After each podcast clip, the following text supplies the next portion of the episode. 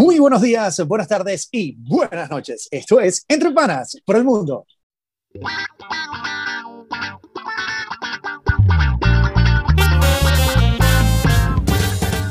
Entre Panas por el Mundo con nuevo, nuevo episodio. Hemos vuelto, hemos vuelto. No, ya no tanto como lo había chismoso, hoy sí llegamos todos. No, no. Negrito del Swing, no olvides que este episodio viene bajo la producción de la señorita Dailin Luis. Tampoco, señores, ustedes olviden suscribirse a nuestro canal en YouTube, Entre Panas por el Mundo, activar las notificaciones, comentarnos, regalarnos un like y seguirnos a través de nuestra cuenta en Instagram como arroba Entre Panas por el Mundo. También nos puede seguir a través de las plataformas versión audio como Spotify, Google Podcast, Apple Podcast, SoundCloud y nuestro consentido de la casa, nuestro patreon.com slash Entre Panas por el Mundo. Epa, a todas las personas que nos están escuchando, eh, no olviden que las plataformas digitales no es una suscripción como tal, sino ustedes pueden dar seguir o nos pueden regalar corazones si les gusta nuestro contenido. Recuerda que esta plataforma también les sirve eh, porque si no nos pueden ver en video, nos pueden apoyar en audio en cualquier lado donde estén, en el carro, en la calle, en el trabajo, donde sea. Se ponen sus audífonos, se ponen su Spotify, Google Podcast, Apple Podcast y por ahí nos escuchan, nos siguen y estamos ahí también en todas las plataformas. Muchísimas gracias a las personas que nos comentaron en el episodio pasado en la reacción que tuvimos hacia los Oscars, un episodio polémico, un episodio polémico por el tema de la moda, de los peores y mejores vestidos que tuvimos. Este, como saben, eh, bueno, obviamente muchas de las cosas que se dijeron son base a nuestras opiniones. Habrá personas que estudiarán esto a profundidad, lo harán más profesional. Eh, y bueno, y lo importante de todo es que no detallamos tanto en los premios como tal, porque no somos profesionales en el tema. Hablamos más que todo en el tema de la moda, porque hay que tener solo tres deditos de frente para darse cuenta que había ropa fea y había ropa bonita. Mira, Cristo, el, el, día de hoy, eh, como, como otros viernes y otro contenido que hemos hecho, queremos resaltar un tema que para nosotros, por lo menos en lo particular, nos unió mucho en el tiempo y nos unió con muchas personas. Y, ah, y, es, sobre este tipo de personas, ¿ok? O este tipo de profesión que son el que le ponen el sabor a los eventos, el que le pone eh, el guaguancó, el que le pone el ánimo. Son estas personas que cada vez que están presentes y, no, y, nos regalan esas mezclas, e, e, esas músicas, eh, es donde cambia todo, todo, todo, todo, todo el ambiente. Y estas personas son los DJs, ¿ok? Eh, por donde quieras lo quieras ver, mira, en eventos nocturnos, eh, eh, eventos de día, matrimonios, divorcios, funeraria, lo que tú quieras. Usted le sorprenderá, usted dice funeraria, ay papá, usted no ha visto hasta divorcio, nosotros. No, y divorcio. Ah, bueno, he hecho un cuento. Entonces, para poner en contexto un poco a las personas, recuerden que el DJ es un diminutivo de lo que es el DJ. Antes, eh, en sus inicios le decían lo que era un DJ o pizza disco. Antes estas personas colocaban su música con los discos, donde mezclaban con sus discos de acetatos y tal, pero todo ha ido evolucionando en el tiempo. Luego pasan a los cassettes, luego los CD, y bueno, ahorita que deben estar mezclando, bueno, con la fantasía, con, con toda esta plataforma con todo esto. Pero si bien es cierto, son personas muy, muy importantes dentro del momento de un evento. No sé qué opinas tú al respecto, Cris.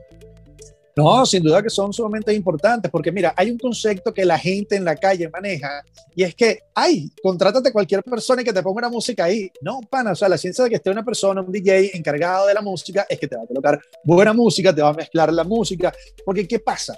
Mucha, mucha gente, este, cuando está en, cierto evento, eh, oye, lo bueno de poder disfrutar de un, de un set mezclado va a ser lo siguiente es poder disfrutar de esta canción que te gusta, cantarla en los momentos más altos de la canción y que de repente puedan incluir otra canción para que se vaya conectando y hacer lo que se llama como el set musical. No estos, estos DJs, o que se hacen llamar también DJ, que de repente termina la canción y monta otra, termina la canción y monta otra. No, la idea es colocar música. Esta persona, es colocar música, claro, la, la idea que esté esta persona eh, que lleva el seudónimo de DJ encargada de la música es que te pueda brindar un buen show musical y vas pasando por ciertos géneros. Por lo menos nosotros allá en Venezuela, que somos sumamente caribeños y tropicales, bueno, nos, pasamos, nos paseamos durante toda la celebración eh, este, o si estamos en un local nocturno también nos paseamos por, por este tipo, eh, los distintos tipos de géneros, bien sea salsa, merengue, reggaetón, bachata, entre otros, y podemos, hoy se hace bastante amena la,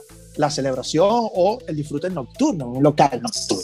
Mira, y un DJ tiene semejanza con un médico, porque un médico se gradúa, de, se gradúa de médico, el DJ se gradúa de DJ, pero el médico agarra una especialización. Un médico puede ser un cirujano, pediatra, y el DJ se puede enfocar en electrónica. en reggaetón, en salsa, que son fuertes. Y ahí eh, hay, hay distintos DJs. Hay DJs que trabajan con la música ya creada de artistas, hay DJs que crean sus ritmos, ¿ok? Donde los mezclan. Pero todos, todos al final tienen la misma importancia que acaba de decir Christopher. Pero no vamos a hablar más porque traemos a un pana que nos va a explicar un poco más lo técnico, un poco más de lo técnico de esto, porque nosotros podemos hablar un poco por encima porque estuvimos inmersos en el mundo, pero sabemos que no lo practicamos. Entonces vamos a traer a una persona que sí lo practicó y sí lo practica y nos va a explicar un poco más a profundidad. Este pana de nosotros, bueno, un pana de muchos años y que fiel, fiel, fiel ahí con nosotros en el podcast, gran amigo de la casa, no le voy a dar más nada, ustedes lo van a ver y él mismo se va a presentar. Y con ustedes, para Gabriel Soto, mejor conocido como DJ Gabo Venezuela. Llegamos. Lo logramos. ¿cómo están muchachos? ¿Cómo les va? ¿Qué dice DJ Gabo, Gabito? Bueno, papito, agradecido que hayas aceptado la invitación a compartir en Entre por el Mundo. Gracias por tu apoyo también al proyecto y que, bueno, hoy vengas a compartir con nosotros esta amplia experiencia que tienes como DJ y que dar a conocer a nuestra comunidad de qué manera un DJ puede llegar a, a, elevar estas, eh, bien celebraciones, las rumbas en locales nocturnos, entre otras cosas. Gracias, gracias muchachos por la invitación. Como ustedes dicen, bueno, siempre pendiente de ustedes el podcast, viendo siempre toda la variedad de temas. Y bueno, llegó el tema que a mí me gusta. tocando el tema que a mí me gusta. Vale destacar que tenemos ratos jalándole a Gabo. Gabo, mano, no, no, pero que, ah, pero cuando le dijimos lo de DJ, mismo, ¿qué pasó? ¿Qué día? Vamos, a hacer. Dime, claro, sí, claro que sí. O sea, la, la, que uno, uno hable de un tema que uno maneja, porque hay temas que ustedes tocan que uno dice, bueno, yo en ese, en ese pedo no me meto porque, bueno, no vaya a ser que salga con la tabla en la cabeza. Yo no puedo salir con la tabla en la cabeza hoy, ¿no? Porque yo soy DJ, pero, o sea, es como algo más, ¿cómo es que le llaman a eso? O sea, yo no estudié para ser DJ, fue algo que a mí me gustó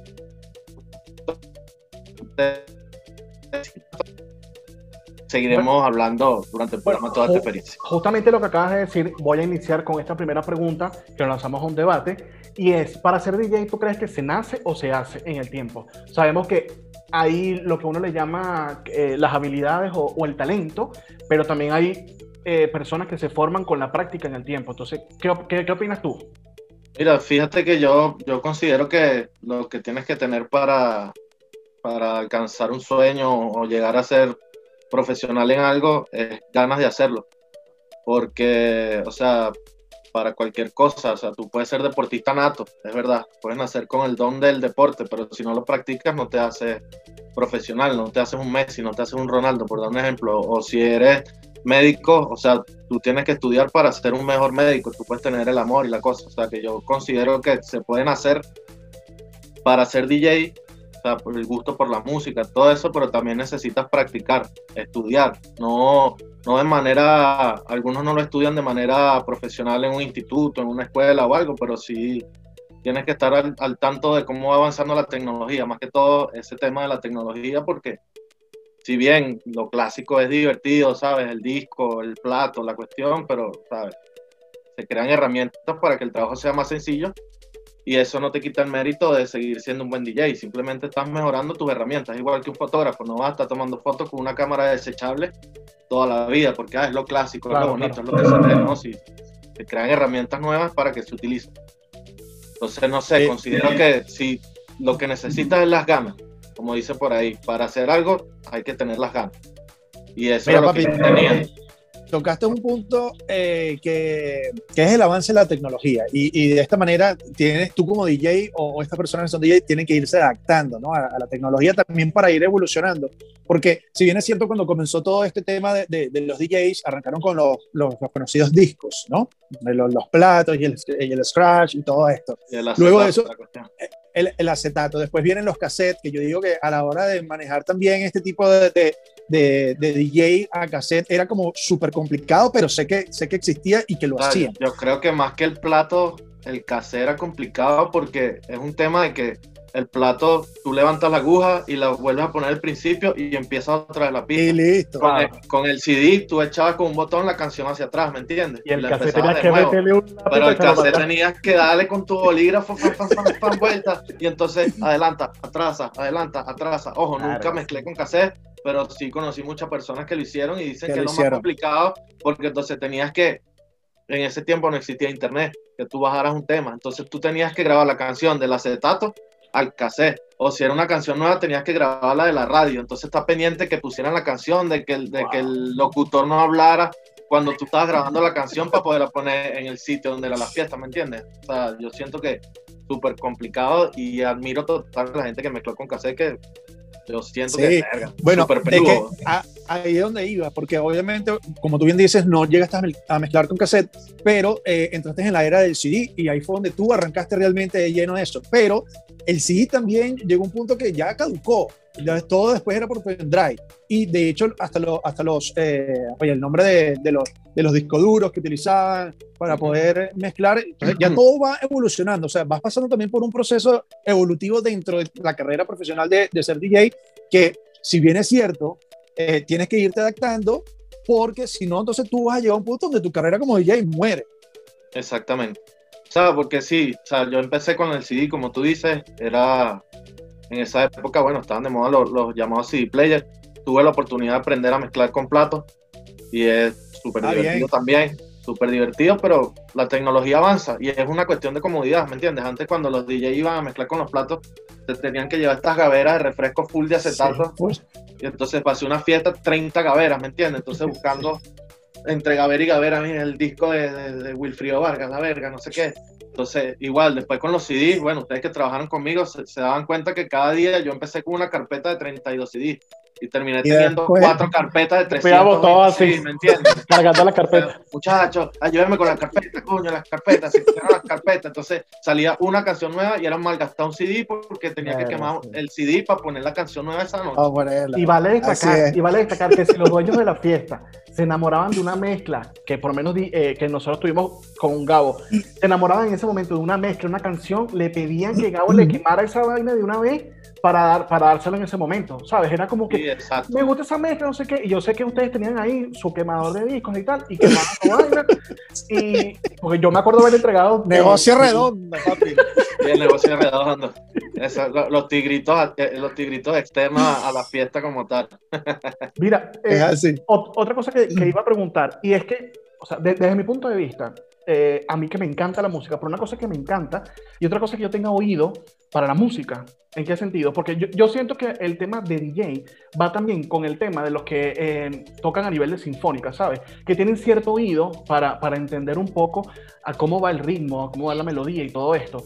Yo entiendo que los DJ también, si lo pones a ver, eso es un instrumento lo que ustedes utilizan, que hasta la actualidad creo que tienen hasta, no, no, me acuerdo cómo se llama este cajoncito, donde le van dando los efectos. Eh, ¿cómo, ¿Cómo se llama? Eso es un sampler, dependiendo, ¿sabes? Hay ah, distintos modelos. Exacto. Pero, pero obviamente para eso también hay que tener un oído, saber dónde vas a utilizar cada una de las cosas para que no se vea chaborro ni se escuche chaborro lo que estás haciendo. Entonces, sí. Ajá, eh, cuando entramos en todo esto que te estoy diciendo, que para mí es un arte totalmente, cuando llega al evento, al momento, ¿cómo hace la selección de la música? O sea, de, asumo yo, y me estoy adelantando a la respuesta, y es que depende de un público, ¿no? El público donde estés, a lo que vayas a hacer y tal, pero la selección de la música... Yo creo que creo que en este momento es un momento cumbre donde Gabo va a romper el silencio. ¿Cómo? No, lo que, pasa es que, lo que pasa es que, fíjate, eso va por etapas. Antes, este, cuando yo empecé a trabajar en discotecas, este, para, o sea, voy a esto para llegar a, a, la respuesta de la pregunta que me estabas haciendo. Cuando uno trabajaba, cuando yo empecé que trabajaba en las discotecas, todavía estaba medio lento el tema del internet. Existía este pedo de las descargas por Ares y tal, pero para que un tema pegara, tenía que sonar en la radio. Ok. ¿Entiendes? Entonces no es como ahorita que eh, un artista lanza un tema a las 12 del mediodía y ya a las 12 de la noche tiene un millón de reproducciones en YouTube. Ya la gente se la sabe y, tú la pones en una discoteca fácilmente, 8 horas después del lanzamiento y te la cantan. Y te, y hacen la coreografía del TikTok y la huevona. Sí, sí. Antes no era así. Entonces, ¿qué pasa? Tú tenías que trabajar primero dependiendo del sitio donde fuese la fiesta, una discoteca, era una fiesta privada, era unos 15 años, un matrimonio, dependiendo del tipo de DJ que tú seas y el tipo de público que tú manejes, porque en una discoteca tú puedes acostumbrar al público a un tipo de música, obviamente sin dejar por fuera lo que está sonando. Claro. O sea, esa es la herramienta principal de un DJ, o sea, ese es el arma, como quien dice, el tiro al piso, la música que está sonando. Eso es lo que tú tienes seguro en tu repertorio. O sea, los mal llamados palos. Los palos son los que tú dices, bueno, yo sé que voy a poner esto y la gente se activa. El tema es que cuando se te acaban los palos, viene el trabajo fuerte. Viene el trabajo fuerte. Ahí es donde tú llegas a tener un feeling directo con el público. Porque hay DJs que mezclan con una secuencia ya predeterminada. O sea, mira, yo voy a tocar esta noche y voy, y voy a poner esto, voy a poner otro, voy a poner otro. Se les respeta, ¿no? Pero, no comparto esa filosofía porque, exacto, todos los públicos son distintos. Entonces, la idea es que tú veas al público, vayas probando. Yo, por lo menos, mi secreto es, cuando no conozco el público, voy probando. O sea, no extiendo mucho los sets de música, o sea, no, no pongo 40 minutos de reggaetón, 40, no, voy probando y voy viendo qué es lo que la gente disfruta más. Entonces voy con lo nuevo, voy con lo medio nuevo, voy con lo viejo, voy y voy probando. Cuando ya tengo estudiado al público, entonces es que ya empiezo a tirar los sets. Y claro, también influye mucho el tema de, de si, las bebidas alcohólicas y todo eso, porque la gente a medida que va tomando se va desinhibiendo y llega un momento en que le pongas lo que le pongas, Marico, bailan porque bailan. Yo sé. Mira, tú sabes que una de las cosas que a mí me gustaba mucho cuando trabajábamos juntos era que tú eres una de las personas o uno de los DJs eh, que utiliza la música como tal original. No utilizas esta base o esta pista que colocas debajo de, del, del, tema musical para poder mezclar. Y que efectivamente tampoco eran 40, 50 minutos de merengue, 50 minutos de reggaetón, sino que era súper variado. Entonces eso también, obviamente, uno como animador o presentador, pues ayudaba bastante porque eh, tenías ese movimiento de gente eh, en la pista y podías interactuar con ellos bastante agradable. ¿Qué opinas tú realmente de estos DJs que utilizan estas pistas, bases para poder mezclar. ¿Se pueden considerar también DJ o no se pueden considerar DJ? Sí, bueno, principalmente el DJ es una persona que te mezcla música. Ese, ese, ese es como lo fundamental de un DJ, del DJ de mezcla, porque existen varios tipos. Me explico, está el, o sea, como yo, yo soy un DJ que mezcla música, música ya hecha. Bien. Están como ustedes dijeron al principio, las personas que crean su música y la mezclan. Exacto. Son DJs y productores. Está la persona esta de que tú mencionaste que deja la canción hasta el final. Esa persona se llama, esa persona se llama Selector. solamente coloca música. Esto se llama DJ Peluche. Esto es un selector porque él, hace una selección de música predeterminada y lo que hace es amenizar el ambiente con música, más no mezcla. Y están los DJ, estos, los, los tornamesistas, mal traducido al español, los que hacen scratch y esas cosas. Que eso, eh, ya, ya ellos utilizan bases de diferentes ritmos para crear un ritmo nuevo. No, y, y, no solo, y no solo bases, sino que también adelantan las canciones o las ponen más lentas. Porque, Usan voces. Mira, que para, mí. Dime, dime. Para mí, esos son los, los, los, los campeones de la cuestión, porque ellos trabajan sí es cierto que trabajan con música ya hecha, pero ellos crean música nueva y entonces el movimiento de las manos, cambia discos, una base, lo que estoy diciendo, los DJs que usan esa técnica, este, yo no la uso, pero lo respeto porque eso es, una, eso es una, un estilo de ellos para perfeccionar su trabajo. Lo importante del, del, DJ es que el público disfrute, utilice los que la gente te baile. que la gente te baile y que recuerden tu trabajo hasta cierto punto, ¿no? Porque era lo que le estaba diciendo, si en, el trabajo que tú estás haciendo como DJ hay bebidas alcohólicas, llega un punto en la fiesta que nadie se va a acordar. Que al final ese punto es bueno, porque al día siguiente, cuando tú no te acuerdas de una fiesta, la vaina estuvo buena porque quién era el DJ que estaba ahí, ah, coño, mira, estaba DJ Christopher. Ah, bueno, vamos a, llamar a DJ Christopher para la próxima fiesta. Tal vez es una mezcla de, de, de, ¿cómo se dice? Se mezclan ciertos componentes que hacen que tu trabajo sea recordado, no solamente por tu música, sino que el ambiente estuvo bueno, ese día fueron personas que ayudaron a que, a que los que no bailan bailaran. Bailaran. Es una mezcla, o sea, pero principalmente, sí, como ustedes dicen, el DJ es muy importante porque sin DJ no hay fiesta. Que muchas veces, no sé si a ustedes les pasaba, y era que había una versión original de una canción, pero ya en cualquier lugar que, habría, que habías estado, hubo un DJ de esto que estaba hablando Gabo, donde adelanta la música, le meten una base, le meten una cosa, pero da la casualidad que se escucha mejor la versión del DJ que la original. Entonces, claro, cuando tú a lo mejor no habías escuchado tanto el original o algo, que a lo mejor no estaba tan pegado, de repente cuando ibas al original decía, coño, pero la versión del DJ estaba como más sabrosa, estaba como más jocosa, ¿sabes? Sí, sí pasa también. Lo que pasa es que fíjate, por, por ejemplo, vamos a un ejemplo que acaba de pasar ahorita, Daddy Yankee sacó el tema de este problema. Ajá. Y la canción está brutal. Pero la gente lo criticó mucho por el tema de que no era reggaetón de la mata, como le llaman ellos, reggaetón viejo y tal. El productor que hizo ese tema para mí es un huevo pelado. Pero X, vino Looney Tunes y le hizo la versión de él. Y, bah, marico, la partió, ¿me entiendes? Entonces, siempre, siempre va a haber una versión, siempre va a haber un DJ, un productor que te saca una versión del tema que tú la escuchas y tú dices, mierda. Yo no usaba, yo no, yo no usaba eh, pistas con bases que yo hiciera.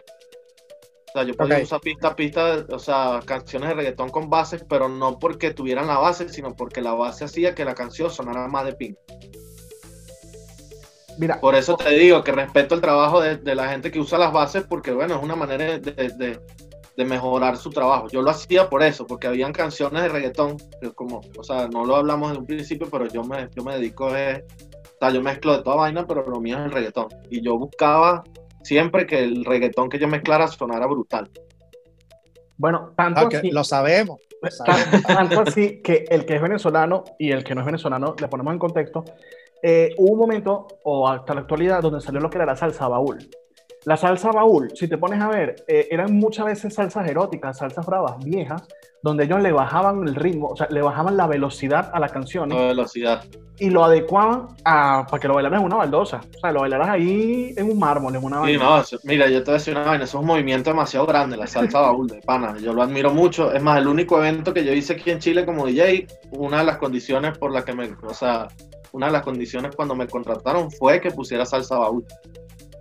Yo estoy súper en contra de mezclar esa mierda, pero bueno, marico, o sea, quería hacer la chamba no por la plata, porque de pana yo no cobré nada por ese evento, sino que quería viajar, marico, y conocer la zona. Pues. Porque aquí, En aquí en Chile, en el sur, y el organizador del evento es un panita mío de, de, años, y entonces, marico, el bicho me dijo, ¿cuánto me cobras? Y yo, hermano, te hablo claro, si me pagas los pasajes y, me mantienes mientras yo esté allá, fino, yo voy. Lo certifico, lo certifico. Entonces, bueno, fino, hermano, yo voy, pero esa fue la condición, salsa baúl, y sí, efectivamente, yo me puse a estudiar la vaina, porque, ¿sabes? Me contrataron como con un mes de anticipación y me dio chance, pues. Entonces, bueno, vamos a hacer la chamba bien y me puse a estudiar el tema de la salsa baúl, y sí, efectivamente, son muchas canciones nuevas, hay muchas, que ya vienen hechas de, de esa forma lentas, así tú sabes, todo erótico, pues ¿cómo es que le dice este pana que es Tuki? Eh, el acordeón. Hacer el acordeón. Este, Mira, Gao. Y bueno, eh, eh, hice la chambita y son tan así, todo pone lento, todo un romantiqueo, una cosa, un cuadrito, nada. un gogancó, una cosa. Sí. Mira, DJ Gao, DJ Gao Venezuela, mejor conocido y bautizado por mi persona como DJ Fueguito. DJ Fueguito, porque en un evento que estuvimos en las Mercedes, eh, Gao llegó un momento que tenía esto, eh, ¿era fuego frío o era ya directamente? Lanzallamas, era la cosa. Y una vaina increíble, y Gao así mezclando, y yo, ¡arga! No joda, rechísimo, ¿no? De ahí yo lo bauticé como DJ Fueguito. Pero ahora ah, bien, papi. Eso es feísimo, ese calor, ¿eh? ¿Qué prefieres tú? ¿Qué prefieres tú? ¿Un evento privado o realmente dedicarte a, hacer algo nocturno? ¿Qué, ¿Qué, movida te gusta más? ¿O prefieres ambas? No sé realmente cómo, cómo, cómo sean eh, eh, exactamente tus gustos, ¿no? Sé que trabajamos muchas veces, tanto ya como mi persona, en muchísimos eventos, pero al final, ¿qué prefiere de llegar? me gusta todo tipo de eventos, mano, pero sinceramente lo, o sea, puede ser público o privado, pero que sean masivos.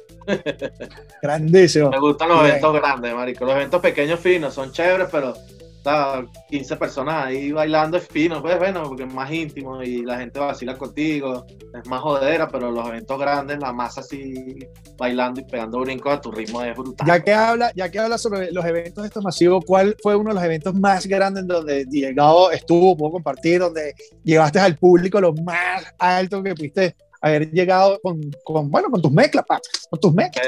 Vea, marico, de verdad, de verdad. Eh, sin orden de importancia, yo creo que eso, uno, eso. uno de ellos fue un evento con viajes estudiantiles de Margarita, que si fue ese, si fui telonero de Chicho. Bien. Habíamos, habíamos contratado a, a otra DJ venezolana también, pero ella no llegó por temas de, de vuelo de aerolínea y vaina. Ese día tocaba ella con Chicho. pero ella no llegó y entonces Chicho como era uno de los artistas principales invitados, yo no estaba, yo no estaba programado para ese evento como yo estaba trabajando en producción, no estaba trabajando como DJ. Y como, bueno, tenía mi música conmigo y, y tocó pues. y, lo hice. Y bueno, y, salió. Y fue brutal, eran como, ¿qué? 700, 800 personas. Ah, una, cosa que te iba a preguntar. Eh, Tú sabes que eh, tú vienes, bueno, como, como bien lo ha dicho él, eh, Gao se ha especializado en el tiempo en el tema del reggaetón. es un reggaetonero de esos que no, no cantó, bueno, sí cantó, pero no cantó comercialmente porque, porque, bueno, le faltó esa, esa puya ahí para entromparle. Pero sé que en, hubo un tiempo donde tú organizaste lo que le llaman los booties, ¿ok? Que era donde realmente eh, estaba el reggaetón de la calle, lo que supuestamente le llaman el reggaetón de la mata, donde tú veías, era, y eso era un perreo toda la noche, totalmente, desde las mezclas, desde el reggaetón, desde cuando empezó. Porque lo importante de estos booties es que eso era como, como etapas de, de, la, de la noche, donde se iban tocando reggaetón. Claro, se mezclaban otras cosas, pero el reggaetón iba por etapas, desde que empezó, cómo se iba desarrollando en el tiempo, que estaba actualmente, pero se basaba en esto y fue uno de los eventos en San Antonio que sonó mucho, mucho tiempo y Gabo fue uno de los organizadores y productores de esto y a su vez también participaba como, como DJ. Ahora, vamos a esta época donde sabemos que ya el reggaetón actualmente, como bien lo han dicho, es más popular, es más pop, es más cantar que, que perrear, ¿ok? Entonces, tú tienes estas dos caras de la moneda ¿Qué prefieres tú? ¿Que la gente te coree la música porque se la sabe? ¿O ver esa gente contra la pared dándose con todo? Porque, bueno, pues, el reggaetón no jugaba carrito. Coño, es que las dos, las dos épocas son chéveres, porque el perreo intenso era brutal. Sí. Que quiero aclarar algo con respecto al Buri. O sea, sí fui productor de ese evento con Mago Visual, que ustedes lo tuvieron de invitado ya sí, con mi hermanito quiero aclarar que no soy el artista más complicado con el que él ha trabajado, que no sea Matico, está hablando vainas de mí en programa. no, mentira. Ese fue un evento que crearon estos panas de San Antonio, los raperos, los PS, que es un sector de San Antonio, la gente que no es de Venezuela o la que es de Venezuela y no conocen, San Antonio Los Altos se ha caracterizado siempre por ser un poco underground, no solamente por el hip hop, sino porque hay mucho, mucha variación en los estilos musicales y lo que la gente oye y cómo se identifica con ellos. Ese evento, lo hacían, ese evento lo hacían los raperos de OPS en los salones de fiesta de los edificios. Ellos ponían bolsas negras en las ventanas para hacer el salón de fiesta oscuro, montaban una corneta, se montaba este pana QFX y Ramón creo que lo hizo también, Rise 1200, y ponían hip hop y cuando empezó a salir el reggaetón, ellos empezaron a poner reggaetones, no lo mezclaban, pero sí lo ponían y se armaba el perreo intenso. Muchos de nosotros fuimos a varios de esos buris, ellos le llamaban buri, algo así, o party, una vaina así toda, toda onda. Cuando estamos, llegamos a un momento en que yo, yo conocía a Mago de hace mucho tiempo, pero llegó un momento en que, bueno, marico, nos sentamos y que verga, estamos pelando bola, hermano, ¿qué vamos a hacer? Lo mejor es Mago siempre... Bola. Estamos pelando bola, hermano, pelando bola. Entonces Mago, Mago me dice, Marico, o Mago siempre ha sido productor de eventos, no solamente eventos musicales, sino eventos fotográficos, todo tipo de eventos. Ese Marico siempre ha estado metido en la movida. Y me dice, bueno, Marico, yo tengo unos contactos, tú eres DJ, ¿por qué no hacemos una fiesta? Tú eres DJ de reggaetón, vamos a hacer una fiesta de reggaetón, Marico. Y hablamos con estos panas de PS y les dijimos, mira, marico, no tienen pena que nosotros hagamos esto, si quieren, ustedes colaboren con nosotros, simplemente cada vez que hagamos un evento, ustedes nos apoyan y entran gratis, y así fue.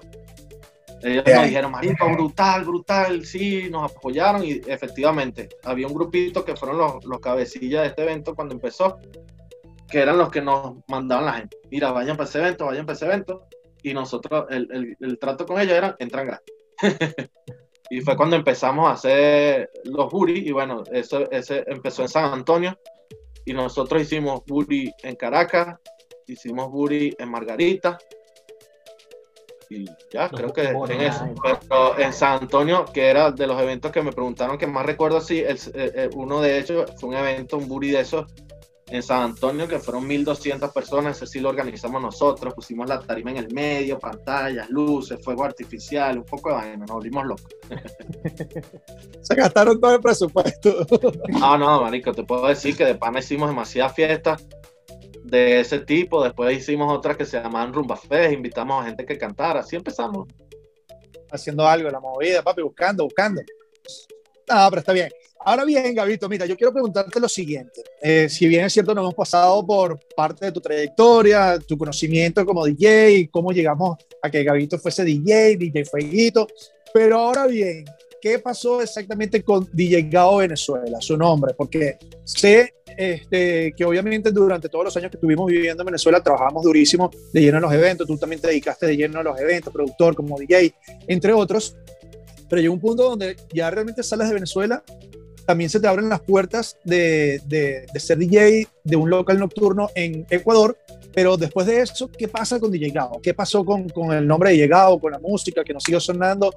¿Qué pasó ahí, Bueno, fíjate, lo que pasa es que yo en Venezuela, antes de tomar la decisión de salir, ya yo estaba abandonando un poco lo que eran los eventos pequeños. Si bien, yo trabajaba haciendo eventos y toda la cuestión, pero ya había empezado a trabajar con, con una gente que me estaba llevando a eventos grandes. ¿Verdad? Entonces, como que le estaba agarrando el gustico a eso a que ya no tenía que cargar equipo, ya no tenía que hacer nada, simplemente llegaba con mi cuestión, montaba mis dos pendrive y ponía música entre las orquestas, porque eran, eran corporativos pero grandes. Bien. Bueno, entonces, bueno, se da la oportunidad de, de salir de Venezuela y una de mis, o sea, mi, mi, tema principal para trabajar fuera del país no era ser DJ. O sea, yo iba con mi tema de mi carrera, de mi profesión, de manejo de redes sociales, todo lo que yo hacía en Venezuela cuando no estaba trabajando de DJ. Pero bueno, llegando, lo primero que salió fue eso. porque bueno, por lo menos. Porque a un pana de nosotros, a Joar Luis, le ofrecieron ese trabajo en esa discoteca, pero él no es DJ, él es músico. y yo estaba llegando justamente a Ecuador y entonces él me pichó ese trabajito a mí, ¿entiendes? Y yo fui, era una discoteca, es una discoteca ambiente. Nunca había, trabajado, nunca había trabajado en ese medio, pero bueno, sí, tú sabes que uno es uno es charlatán cuando quiere conseguir algo. Entonces, tú vas trabajando discotecamente, claro. Sí, sí, sí. Prácticamente, no soy gay, pero estoy, no jodas, empapado. Pero bueno, fino. Me hicieron las pruebas X, fino, quedé en la discoteca. Y como tú dijiste, fueron dos años. Dos años seguidos trabajando de noche, de martes a sábado. Todas las semanas, de martes a sábado. Entonces, como tú no estás en tu zona de confort, no estás en tu casa, no estás en tu país, que vives con tu mamá o que vives en un apartamento que ya está comprado y no tienes que pagar alquiler, no tienes que pagar luz, no tienes que pagar no tienes que pagar vaina. ¿Me entiendes? Llegas a un país distinto que tú no conoces y bueno, tienes que echarle bola y no puedes darte el lujo de enfermarte, de tomar días libres ni nada. Y yo me fui por esa vía. Y trabajé tanto que me fatigué de la vida nocturna. Fatigado, pero fatigado a niveles increíbles que yo no quería saber nada de una discoteca. Entonces, cuando ya tomamos la decisión de irnos a Ecuador, yo trabajé hasta el final, o sea, hasta el, último fin de semana que yo estuve en Ecuador, trabajé en la discoteca. Y sí, vera, me, me pegó burda, fue un trabajo súper genial, conocí mucha gente de pinga, pero lo primero que le dije a mi novia fue que, marico, o sea, vayamos para donde vayamos, no quiero trabajar de noche por un tiempo. y llegamos ahí. Porque hay que trabajar. Y Marico le huía. Y le huyo todavía. O sea, mucha gente este, me decía, mira, pero búscate tal discoteca, o aquí trabaja tal pana que es DJ. No, no quiero. No quiero porque me fatigué, bueno, me aburrí. Y entonces yo dije, para seguir trabajando de DJ en una discoteca por un sueldo de mierda, porque pagan mierda. Y aburrirme de una vaina que yo amo tanto, marico. No, dije, prefiero ¿sabes? Como dicen por ahí, es mejor dejarlo ir y si es para ti, vuelve. No hice por eso, sino para no aburrirme de la vaina. ¿Me explico? Entonces por eso llegué aquí, hice ese evento únicamente con ese pana, más que todo por el tripeo del viaje y la vaina. Sí, la fiesta estuvo brutal, me gustó mucho. Estaba nervioso, marico, tenía seis meses que no tocaba un display y bueno, fino pues pero en este momento no es prioridad para mí volver a trabajar de DJ. Marico, sí quiero mezclar, te lo juro. Me pican las manos, weón. Yo agarro la computadora y mezclo solo en mi casa para mí. ¿Sabes? Y he hecho mixes, que publiqué uno solo, pero he hecho varios, marico. He hecho trabajos eh, para una gente en Miami mezclándole vainas. O sea, todavía mezclo. Pero no estoy en la movida comercial, ¿me entiendes? No estoy, no estoy trabajando en fiesta. Pero en cualquier momento, marico, un eventico no lo pelo. y claro, es. Este, este pedo de la pandemia, marico. Entiendo también que a nivel de DJ, al igual que los, que los, los cantantes y los músicos, también se le han abierto muchas otras posibilidades que no solo es tocarlo a, nivel de lo presencial. Entiendo que gracias a estas plataformas digitales también tienes mucho más eh, lugares donde abarcar tu música o tus mezclas donde haga, que a lo mejor es verdad que no tienes la reacción directa o el feedback directo de un público, pero las reproducciones y los views en, en algunos casos también se crea ese feedback. O sea, también se está abriendo otro mundo que a lo mejor tú no sabes si más adelante en lo que tú digas, reposes un poco de esto que estás pasando porque fueron dos años de pela que también es importante recalcar que eso que dice él es importante. Si un DJ queda en un local por mucho tiempo, lo queman. Un DJ que dura en un local por mucho tiempo, se quema ahí porque lamentablemente eh, es algo que, o sea, no sé si Gabo lo puede explicar, pero es algo que quizás la gente se acostumbra a verlo en el mismo lugar siempre y ya pierde un poco el monótono. Te vuelves monótono, ¿no? La gente, la gente se acostumbra a ti, marico, y eso es brutal porque a mí me pasó en Ecuador. O sea, inclusive hace un mes hablé con mis antiguos jefes de la discoteca en Ecuador y me dicen que todavía, o sea, no todavía porque está cerrada, pero me dicen que los últimos días que abrió la disco antes de la pandemia todavía le preguntaban que cuándo volvía, que cuándo, que por qué me había ido, que si no tenían planes de que yo volviera y tal, y ellos le dijeron que no, que ya yo estaba viendo en otro país, de fin. Que bueno, los planes están. La gente se acostumbra a ti, pero tú te acostumbras a lo mismo. Claro. Sí, sí. Pero ven acá, los planes Por más que, quieras variar, como 10 mil dólares. Coño, sí, ah. tenés que bajarse con un billete serio. no, marico, entonces es eso, pues, es una vaina que te acostumbras siempre a lo mismo. ¿Qué me pasó a mí en Ecuador? Que yo no llegué al punto de quemarme.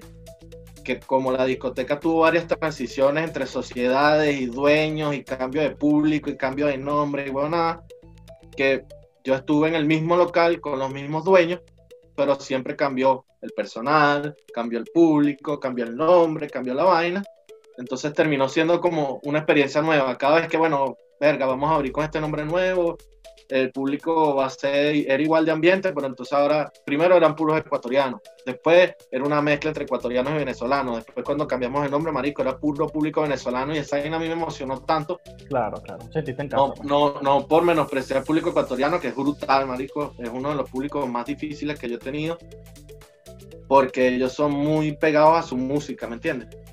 Y entonces meterle cosas nuevas era complicado y yo tuve que aprender a trabajar como, e, como a ellos les gustaba. Y entonces cuando, llegó el público, cuando llegó el público venezolano yo me sentía en mi reino, tú me entiendes, mi gente, estos son los míos, entonces yo sé que ponerle que no tal y coño. Eso fue lo que me hizo a mí estar tranquilo, pero ya cuando vi la oportunidad de, de huir por la derecha, marico, me fui pero corriendo. Mira, lo no, por, no, por, no por odio ni nada. Lo último para cerrar esta, esta amena conversación que hemos tenido hoy, y es algo que es muy importante porque muchas personas no lo saben, pero probablemente me lo vayas a, responder, y es, ¿qué debe llevar la maleta de un DJ cuando va a tocar? Eh, marico, antes tenías que llevar tus maletas con tus CD, tus audífonos. Ya, es lo único. Claro, si tú no, si, si a ti te vamos a, vamos a poner el supuesto de que tú vas y ya están los equipos puestos y estabas tú solo a trabajar. Claro, te digo tú, la maleta es lo que llevas tú. O sea, el, el lugar está. Ahora, ¿qué llevo yo para, para, para trabajar? Para mezclar, para yo, tener todas mis herramientas, todas mis cosas. Cuando voy a trabajar, yo llevo mis audífonos y mi música, marico, no hace falta más nada. Exactamente. y ahora, y ahora llevas la música en un pendrive, ¿no? Sí, bueno, un disco duro, dos pendrives, dependiendo, ¿no? La tecnología ya con un disco duro, marico, ya es suficiente, ya los, ya los platos digitales vienen conectados por, por fibra para que tú con un solo con un solo USB puedas trabajar los dos platos. Ah, los dos, bien. Cinco platos, marico, eso ya es... Claro, si, si vas a un evento, si tienes tu controlador, bueno, ya es tu laptop, tu controlador, tu audífono y tu música. Pero lo básico, marico, o sea, sin audífonos y sin música no hay vida. Bueno, ustedes están conscientes que me pasó una vez, se me quedaron los audífonos y tuve que mezclar con unos audífonos de celular. Eso mismo. Terrible, marico. Yo pasé como dos meses con el oído escoñetado por esa vaina, pero había que hacer la chamba, Sí, es verdad, sí, es verdad. Ay, no, qué cómico, Bueno, Gabito, DJ Fueguito. Coño, bueno, papá, agradecido que hayas venido a compartir con nosotros acá en Entre Panas por el Mundo, tu amplia experiencia como DJ, que nos llenes de conocimiento y a, a, toda la comunidad de Entre Panas por el Mundo. Esperemos que realmente pronto te podamos ver nuevamente en, oye, en en eventos, papi, en eventos, que es lo tuyo, yo considero que. Pero bien manejado. es, un talento, claro, con manager, con vainas, con coño, con todo, con trato, con, con, fuego, con, fuego, y bueno, que coño, ese talento que explotaron, no, papi. Fueguito no, fueguito a calor, hermano, fueguito a calor. Dígame, cuatro mierdas de esa echando candela, ¿no, manito? coño, sudando. No, no, no, de ping, no, gracias a ustedes por la invitación, hermano, de verdad que sí, orgulloso de ustedes y su proyecto, ver cómo van creciendo dándose coñazo con todo el mundo, pero no importa. Lo importante es que ahí están fuertes, eh, mm. eh, invitando a gente de pinga cada día y haciendo un proyecto bien bonito para que los panas y los no tan panas y los desconocidos sientan un poquito de, de este ambiente de los panas regados por el mundo. Así mismo es, así mismo es. Bueno, bueno negrito, no sé si alguna palabra, personas, porque negrito, no, bueno, tú sabes. Yo creo que. ¡Oh, negro! Que, coño, negro! No, tú sabes que, que, que, si me pongo así me pongo llorón. No, papi, obviamente agradecerte, sabes que desde hace mucho tiempo quería, queríamos conversar contigo, estamos buscando la manera como hacerlo, esperamos que de aquí en adelante podamos sacar otro tipo de contenido, como te lo he comentado anteriormente el mayor de los éxitos, papi. Eh, entiendo que lo que ustedes como profesión eh, son etapas que también viven. Supongo que tenéis que también vivir una etapa de una vida normal, haciendo otra cosa, como para que también sean un poco polifacéticos y no solo dependan de lo que es la música. Entiendo completamente todo lo que dices, porque ya lo tuyo no es un tema de DJ ni de profesión, sino es un tema de que eres un inmigrante más como nosotros, buscando la vida en otro país. Entonces, eh, entiendo muchísimo tu transición que está pasando. Si el camino se permite o Dios lo permite, probablemente eh, estés, pero como, como, como se merece, o sea, bien programado, aquí también claro, la técnico, la, idea, la, la vuelta es a lo grande. Aquí voy a tocar mis 45 minutos, dame lo mío, toma lo tuyo, chao, eh, y esperamos que así sea. Eh, como siempre te lo he dicho, las puertas aquí en España, pues, en mi caso, siempre están abiertas para ti. Eh, para tu esposa, el mayor de los éxitos. Coño, papi, son muchísimas cosas que quisiera decirte, pero no tengo muchas palabras porque Gabo es esa persona que son hermanos de la vida, hermanos que nos regaló la vida. Y bueno, lamentablemente estamos a la distancia, pero gracias a Dios que a esto podemos conectarnos y por lo menos estar conscientes de lo que está haciendo. Muchísimos éxitos. hermano. Gracias a la tecnología, hermano. muchísimas gracias a las personas que llegaron a este punto de la, de, la conversación. Eh, no olviden suscribirse, comentarnos, regalarnos un like, compartan este contenido si les gustó. Y por las plataformas digitales nos pueden seguir también y nos pueden dar un corazoncito si les gustó. Y bueno, Christopher, ¿por dónde nos pueden escuchar? ¿Por dónde nos pueden ver? Así mismo, señores, no olviden suscribirse a nuestro canal en YouTube, activar las notificaciones, comentarnos, regalarnos un like, seguirnos a través de nuestra cuenta en Instagram, arroba entre panas por el mundo, y las plataformas, como bien lo dijo Giancarlo, versión audio, Spotify, Google Podcast, Apple Podcast, SoundCloud y nuestro consentido de la casa, nuestro patreon.com slash entre panas por el mundo. Señores, de esta manera nosotros finalizamos con esta conversación con nuestro pana DJ Gapo, Venezuela. Se imprime.